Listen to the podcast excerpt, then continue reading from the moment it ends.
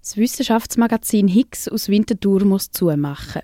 Nach viereinhalb Jahren können wir den Betrieb aus wirtschaftlichen Gründen nochmal aufrechterhalten, heißt es gestern auf der Homepage.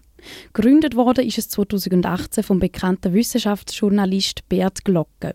Der Joan Mayer hat von ihm wissen, wie fest ihm der Verlust von seinem Magazin schmerzt. Es schmerzt natürlich enorm, weil Higgs hat ein tolles Renommee gehabt, hat viel Schulterklopfen gehabt, hat treue Fans gehabt, treue Leserschaft.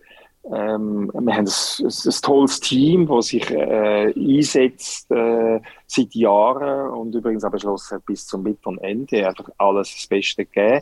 Aber es schmerzt mich persönlich stark, weil auf eine Art ist Higgs wie äh, der, der Zusammenzug oder die Essenz aus meinem wissenschaftsjournalistischen Leben, weil auf Higgs gibt es Fernsehbeiträge, es gibt Audiobeiträge, es gibt Reportagen, es gibt News. Es ist sozusagen alles, was ich schon jemals gemacht habe, ist da in einem Kanal vereinigt und es ist natürlich heftig, wenn man muss erkennen, dass das zwar gern gelesen wird, gelobt wird, Renommee und Anerkennung hat, aber zu wenig Zahlbereitschaft bewirkt. Was würden Sie sagen, für was ist Higgs gestanden? Was ist das Ziel gewesen? Mit welcher, mit welcher Intention haben Sie es gegründet? Higgs ist, wird jetzt immer als Wissenschaftskanal verkauft, aber eigentlich haben wir uns gar nicht so sehr als Wissenschaftskanal verstanden. Das steht auf unserer Website. Das heißt Faktenwissen für Politik, Gesellschaft und dein Leben oder deinen Alltag. Also eigentlich haben wir versucht, die Welt aus dem Blick von den Fakten anzuschauen. Also was man bei uns nicht gefunden hat, ist einfach äh, Forscher in Amerika haben herausgefunden, Komma das und dann irgend, irgendetwas, sondern wir haben immer gesagt, was bewegt die Welt, was geht, was geht ab. Das kann jetzt der Ukraine-Krieg sein, das kann ähm, äh, Corona ist durch unser ähm, Dauerbrenner-Thema gewesen, aber auch was geht jetzt ab im Gender-Diskussion, in der äh, Vaterschaftsurlaub haben wir behandelt. Also alle gesellschaftlich relevanten Themen haben wir aus Sicht von der Wissenschaft behandelt und gesagt, was könnt ihr beitragen? Das war ein Standbein. Das zweite Standbein war mit Fakten gegen Fake News. Weil da gibt es heute so viele Kanäle, äh, die werden jetzt gemeinhin als Schwurbler bezeichnet, so viele Kanäle, wo einfach baren Unsinn erzählen, beziehungsweise einfach die Fakten so verdrehen und das rauspicken, wo ihnen in den Kram und ins Weltbild passt.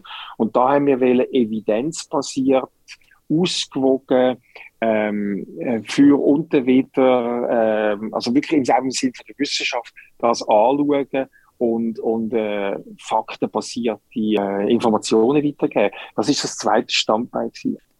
Wie würdest du sagen, wie ist das, wie ist das angekommen? Wie ist das Feedback in den letzten viereinhalb Jahren? Jetzt vielleicht von den Leuten, von den Leserinnen, aber auch von anderen Gruppierungen. Sie haben es angesprochen, von Leuten, die vielleicht das nicht so toll gefunden haben oder von der Politik ja. auch oder, äh, ja. Also das Feedback allgemein äh, von dem, wo, wo, wir als Publikum, von den Personen, die wir als Publikum hatten, ist enorm gut gewesen.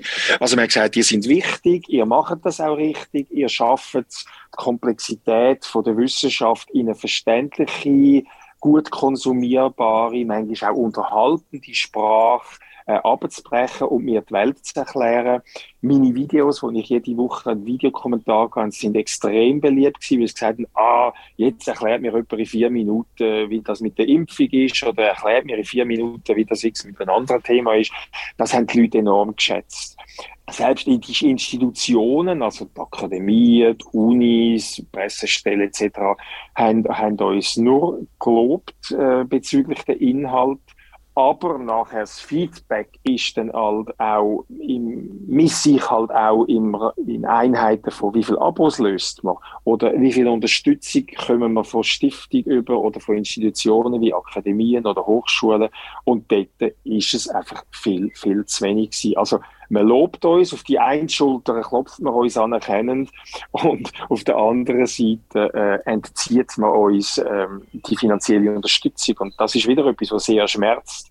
Man hat uns gern, aber, aber, aber entschädigt uns nicht. Das ist auch so ein, ein schwieriges Gefühl, das ich im Moment gerade mit dem Kämpfen bin. Vielleicht noch zu einem anderen Punkt, das ist auch noch äh, auftaucht. Im Februar hat ja die Schweizer Bevölkerung über die Medienförderung abgestimmt und sie abgelehnt ist das Ende von Higgs irgendwie auch ein Beweis dafür, dass man mit Wissenschaftsjournalismus ohne zusätzliche Förderung kein Geld verdienen kann? Also, dass es heutzutage nicht klappt?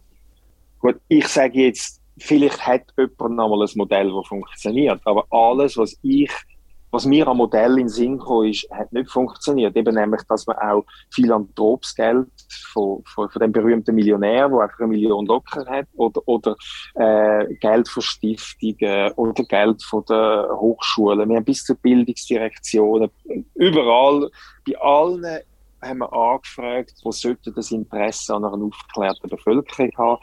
Alle haben uns toll gefunden, aber haben nicht wollen unterstützen. Mit wenigen Ausnahmen vom Schweizerischen Nationalfonds beispielsweise. Ähm, dann haben wir gesagt, dann müssen wir ein Abo-Modell haben. Dann haben wir das Abo-Modell eingeführt, weil das Mediengesetz hätte ein, ein, ein, ein Spezialmodell gefördert, äh, gefordert, weil nur ein Gratis-Medium kann sich, könnte sich nicht mit dem Mediengesetz äh, unterstützen lassen. Und dann haben wir gesehen, ja, die Leute lösen Abos, aber zu zögerlich. Und dass das Mediengesetz nicht angenommen worden ist, ist jetzt nicht gerade der direkte Grund für unser Ende, weil im 22 wären ja noch keine staatlichen Gelder geflossen. Die wären erst auf das 23 geflossen. Da haben wir natürlich darauf gehofft, auch damit spekuliert. Und wenn jetzt das Mediengesetz angenommen wäre, worden wäre, hätte man wahrscheinlich davon können ausgehen dass man noch jemanden gefunden hätte, der uns 22 überbrückt. Aber jetzt mit dieser Aussichtslosigkeit, dass es so ein Gesetz gibt, hat sich auch niemand finden lassen, der sagt, okay, ich werfe mich in die Bresche, helfe euch über das 22 rein, weil er dann ja mit dem 23 von der Medienförderung profitieren Jetzt äh, endet Higgs also ab Ende Juli. Wie sieht es mit anderen Projekten von Ihnen aus, zum Beispiel mit dem Live-Tag äh, Wissenschaft persönlich oder etwas weiterem? Es gibt ja mehrere Formate, wo man auch ohne Higgs könnte weiterführen. Also auch der Faktist, mein, mein Wochenkommentar, könnte man gut weiterführen. Ähm, der Live-Talk Wissenschaft persönlich ist eine Co-Produktion mit Teletop auch, könnte man weiterführen, aber nur mit, mit Sponsoren, die da richtig einsteigen. Aber wenn äh, Winterthur findet, wir möchten Wissenschaft persönlich weitermachen, äh, dann äh, ich bin sofort dabei. Klar, es ist ein riesig schönes äh, Format mit unterhaltenden Elementen, mit dem Slam-Poet zwischendrin, mit einem guten Ort im Salzhaus zu spielen. Also es, ist, es macht riesig Spaß. Aber äh, die finanzielle äh, Seite ist eben auch eine, die muss stimmen.